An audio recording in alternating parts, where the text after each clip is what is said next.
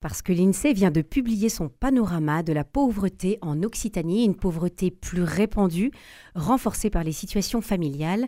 Catherine Sour, chef de la division des études sociales à l'INSEE Occitanie, nous présente cette étude. Bonjour madame. Bonjour, bonjour à toutes et à tous. Merci pour votre euh, présence ce matin. Première euh, interrogation, pourquoi l'INSEE a fait une telle étude, une grosse étude de plus de 70 pages, ce qui n'est pas dans ses habitudes?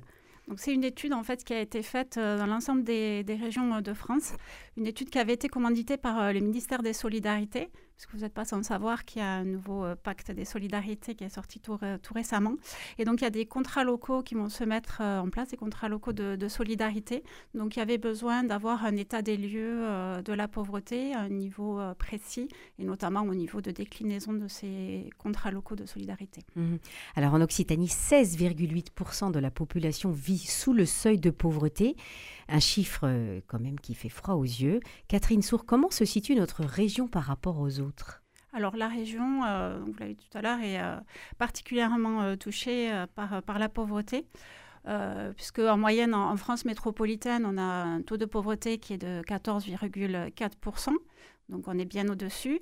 Et donc ce qu'on peut dire, c'est que l'Occitanie est une des régions les, plus pauvres de France, après, donc à peu près au même niveau que la région Provence-Alpes-Côte d'Azur, et derrière la, la région Île-de-France, la région pardon, Hauts-de-France mmh. et la région Corse.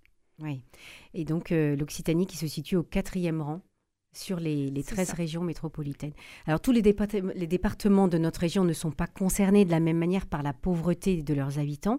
Quels sont ceux dans notre région, on va dire ex-Midi-Pyrénées, qui sont moins pauvres que la moyenne de la France métropolitaine?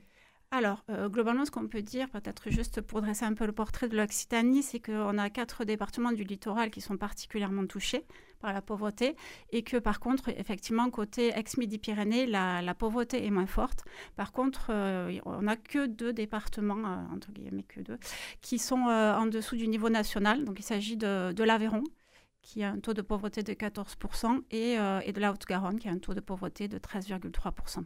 Et les autres sont tous au-dessus, et donc Frise, c'est 16 et quelques pourcents. Euh. Oui, enfin les, autres sont au-dessus du seuil de, pauvreté nationale, 14,4. Par contre, euh, enfin peut-être une petite nuance qu'on peut euh, apporter. Mm-hmm. C'est que, par exemple, en Haute-Garonne, bon, effectivement, le, taux de, pauvreté est faible, mais il y a, des, il y a quand même des, nuances à, apporter, puisqu'on a des territoires qui sont, qui sont plus touchés par la pauvreté. Il y a pas mal d'inégalités au sein du département. Euh, notamment euh, dans, les, euh, dans les territoires urbains dans les territoires urbains. Et puis alors, qu'un département soit rural ou qu'il soit plus urbain, ça change quand même pour la pauvreté. quelles sont les, la pauvreté de ses habitants? Quelles sont les, les disparités, Catherine Sau Alors, au niveau des, des, territoires urbains, c'est vrai que la pauvreté est d'abord un phénomène urbain. Donc, on a une, une une pauvreté qui est assez marquée dans ce qu'on appelle les, grands centres urbains, dont Toulouse, par exemple, euh, fait partie. Euh, donc, avec euh, globalement sur les grands centres urbains de la région, on est à, un niveau de, pauvreté de 21%, donc qui est, quand même bien au-dessus de la moyenne régionale. et donc, bon, dans ces grands centres urbains, il y a beaucoup, on revient sur ce que je disais tout à l'heure, d'inégalités. on a des, des, personnes qui sont plutôt euh, relativement riche, mais on a aussi euh, beaucoup de personnes qui sont euh, en fragilité et qui sont concentrées dans les quartiers prioritaires de la politique de la ville, donc avec des taux de, pauvreté qui sont assez élevés, puisque sur l'ensemble des, quartiers prioritaires, on est à peu près à la moitié de la population qui vit en dessous du seuil de, pauvreté. Mmh.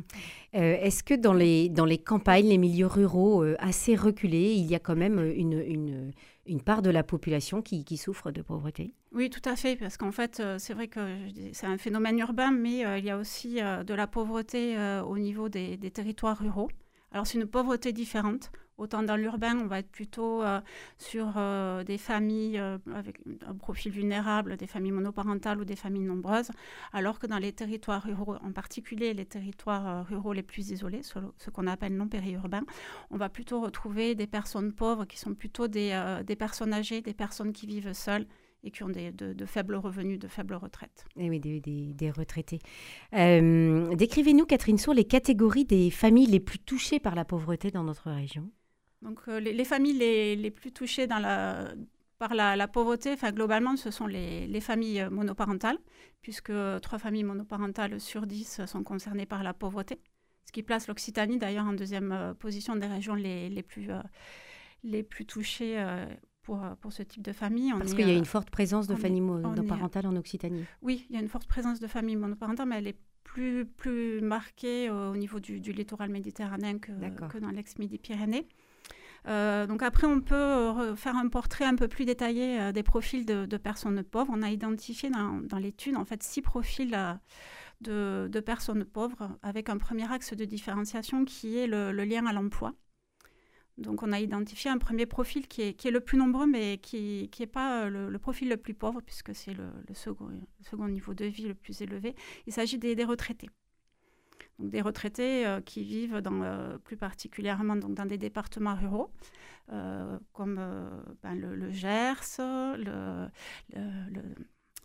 l'Aveyron ou, le Lot. pour lesquels 4 ménages pauvres sur 10 sont des retraités, essentiellement des femmes qui vivent seules. Donc, un deuxième profil sont les personnes insérées sur le marché du travail, mais qui sont pauvres malgré tout. Euh, donc, ils ne gagnent pas suffisamment. Voilà, ils ne gagnent pas suffisamment pour euh, pouvoir avoir un revenu qui leur permet euh, d'être au-dessus du, seuil de pauvreté. Donc ce sont souvent des, familles qui ont des charges familiales. Donc, et, sont souvent des, familles qui vivent autour des deux métropoles. Donc il y en a. la métropole de Toulouse et celle de Montpellier, vous voulez dire? Oui, c'est ça. Donc autour de la métropole euh, de Toulouse, par exemple, euh, on a deux ménages pauvres sur dix qui sont insérés dans la communauté euh, de communes Terre du Lauragais ou dans le, celle du Grand Ouest toulousain. Mmh donc ça, ce sont les, deux premières catégories par rapport au travail, donc les retraités et les ménages qui, sont, qui ont un emploi mais qui ne gagnent pas suffisamment et, et, donc dont, dont, les revenus sont, euh, ne sont pas suffisants. Euh, une troisième catégorie concerne les jeunes.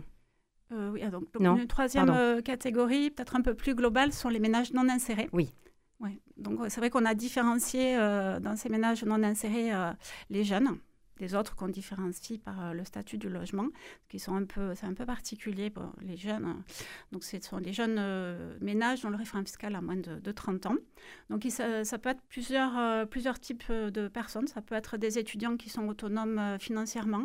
Ça peut être des, des, jeunes qui sont en phase d'insertion professionnelle, mais qui n'ont pas un revenu suffisant pour, pour être au-dessus du seuil de pauvreté. Ça peut être aussi euh, des jeunes qui sont ni en emploi ni en formation. Donc là, cible des politiques publiques avec des jeunes mmh. qui sont particulièrement en difficulté. Alors ces jeunes, on les retrouve euh, dans les territoires les, plus denses de la région. Donc on, a, on en a beaucoup, par exemple, euh, au niveau de Toulouse Métropole ou du Sicoval, donc, puisque ce sont des territoires qui vont concentrer à la fois les lieux d'études, les, lieux d'emploi et aussi les, services pour répondre aux besoins de ces, eh oui, bien sûr. Oui, oui, pour les accompagner dans leur, euh, dans leur croissance et puis pour essayer de leur trouver une formation ou un emploi euh, euh, à terme. Hmm. Tout à fait. Donc après, parmi les autres personnes non insérées, donc de, des ménages un peu plus âgés, on fait une distinction selon le, statut d'occupation du, logement, qui est, qui est, une variable importante. Donc on a d'abord les, les, ménages pauvres non insérés propriétaires, qui représentent quand même 11% des ménages pauvres. Euh, donc, sont souvent des, couples relativement âgés avec des enfants qui vivent dans des territoires euh, ruraux. Donc, euh, ils sont très nombreux dans l'Ariège et, dans le Lot. Donc, on a un ménage sur quatre, par exemple, dans la communauté de communes Couseran-Pyrénées ou dans la communauté de communes du pays de l'Albin-Limogne. Mmh voilà. Donc, ça, c'est pour, pour ce qui concerne les propriétaires. Euh, ensuite, on a les locataires. Donc, les locataires du parc privé, eux, sont plus, euh, plus jeunes, sont des familles euh, plus jeunes, souvent des personnes seules, et aussi des, des, familles monoparentales, mais essentiellement des personnes seules. Ils vivent beaucoup de, de, prestations sociales, et par contre, ils sont plus nombreux sur le littoral méditerranéen que dans l'axe-région Midi-Pyrénées. Et la dernière catégorie sont les locataires euh, du, parc social. Alors, c'est plutôt des familles, plutôt des familles euh, vulnérables, donc euh, situation famille monoparentale ou famille nombreuse. Donc, on les retrouve ben, logiquement dans l'urban dance. Qui, Ce que vous disiez au début de cette émission, ils sont vraiment dans, les, dans les grosses villes. Oui, oui c'est ça. En fait, c'est lié à la répartition du parc social eh aussi. C'est dans mm. ces territoires-là qu'on retrouve beaucoup de logements sociaux sont des territoires bien pourvus et donc logiquement une concentration de, personnes pauvres. Donc bah, à Toulouse, par exemple, ça va être le cas dans la métropole toulousaine, mais aussi le Sicoval ou le Muretin, avec une, concentration assez forte de logements sociaux et donc de, personnes non insérées. Et, et locataires du parc social. Mhm. Donc voilà, ce sont toutes, euh, toutes ces catégories. Ceux qui, euh, vous avez fait donc une distinction entre ceux qui ont un travail et ceux qui n'en ont pas. Et puis après, en fonction du logement, selon qu'ils sont propriétaires, locataires ou locataires d'un logement social. Euh, la pauvreté monétaire n'est pas la seule cause hein, de, de, la précarité des ménages. Il y a d'autres facteurs de fragilisation que vous avez observés, que vous avez étudiés avec l'INSEE, Catherine Sour. Est-ce que vous pouvez nous les présenter, ces facteurs? Oui. donc on a retenu certaines difficultés. Euh, qui peuvent être liées euh, plus ou moins directement à la pauvreté et d'autres qui sont euh, plus, plus indépendantes et plus liées au contexte. Donc on a étudié tout ce qui tourne autour de l'insertion professionnelle, de la formation initiale, de la situation familiale, de la mobilité, de l'accès au logement, l'accès aux soins et l'accès aux services publics. Donc voilà les grandes thématiques qu'on a retenues euh, comme euh, étant des, facteurs euh, de fragilité supplémentaires qui viennent s'ajouter à la pauvreté monétaire. Et donc on a regardé par rapport à, ces thématiques comment se positionner les, intercommunalités de la région par rapport aux intercommunalités de, de, de, France, de la France, voilà, de la mhm. France, euh, pour euh, identifier donc euh, au sein de la région celles qui étaient les, les, plus fragiles, c'est-à-dire en tête de classement des, des, des, intercommunalités de, en, termes de, fragilité. Mhm. Donc, euh, ce qu'on a pu constater, c'est qu'on a plus de la moitié de la population euh, des intercommunalités de la région qui sont considérées comme très fragiles par rapport à une de ces, de ces thématiques. Ce qui est quand même un niveau euh, Soit, soit par la situation familiale, soit par des difficultés d'accès au logement ou de soins. ou l'accès aux services. Donc, c'est tous ces fameux critères qui sont en dehors de la précarité monétaire. Oui, donc hmm. euh, ce qu'on a, ce qu'on a vu, c'est que quand même, on a un des critères qui ressort euh, particulièrement euh, fortement dans la région, c'est tout ce qui tourne autour de la situation familiale. Donc, euh, on avait retenu trois indicateurs pour cette thématique. Donc, la, présence de familles monoparentales, je, l'ai dit tout à l'heure, donc une mhm. forte présence de, familles monoparentales dans la région, mais aussi le fait d'avoir des parents sans emploi ou de vivre dans un logement surpeuplé, c'est-à-dire un logement euh, dans lequel euh, les habitants n'ont pas l'espace suffisant pour pouvoir vivre selon les standards, les hmm. normes standards. Donc, ces, deux indicateurs-là, ça pose problème aussi en matière de reproduction de la pauvreté puisque ça, donne des, conditions euh, pour les enfants qui peuvent être un peu plus compliquées. Je pense notamment au, pour les apprentissages et puis, voilà, tout à fait. pour, faire son travail scolaire. Ce qui a pu se passer mm. en période Covid notamment, euh, ça posait un, un grand problème. Donc cette, euh, cette, voilà, cette, ces situations familiales délicates elles sont euh, surtout intenses dans les départements voilà, comme de, du littoral méditerranéen. Mhm. C'est vraiment là que ça va être très, euh, très prégnant. Euh, dans les, par contre, au niveau du rural, on peut faire une petite distinction. là, on va avoir plutôt des, des problématiques d'accès aux services et parfois d'accès aux soins. Oui, on sait bien les déserts médicaux concernent un certain nombre de nos concitoyens. je voudrais que vous nous fassiez une petite, euh, comparaison, Catherine Sour, entre euh, l'évolution de la pauvreté euh, dans ces grandes catégories de familles depuis la dernière étude de l'INSEE et aujourd'hui? Alors l'évolution de la pauvreté, c'est un peu compliqué pour la mesurer à niveau local. Donc ce que je peux vous dire déjà, c'est au niveau national. Donc après une augmentation de la pauvreté en lien avec la crise financière de 2008, euh, donc elle a diminué, elle est assez stable en fait depuis, euh, depuis 2011. Donc, on a quand même fait euh, un exercice au niveau local il y, a, deux ans, même si c'est un exercice compliqué, on, s'y est frotté. Donc, on a mesuré les évolutions de la pauvreté entre 2013 et 2015. Et on a des résultats qui, correspondent à ce qu'on observe au niveau national, c'est-à-dire qu'au niveau régional, on est sur une, certaine stabilité. Mais par contre, ça cache des, disparités. Donc on a une augmentation de la pauvreté euh, dans l'urbain au niveau de la région avec, et une diminution de la pauvreté dans les territoires ruraux. Merci beaucoup Catherine Sour, chef de la division des études sociales à l'INSEE Occitanie pour cette présentation du panorama de la pauvreté en Occitanie, preuve qu'il reste beaucoup à faire. Bonne journée. Merci à vous.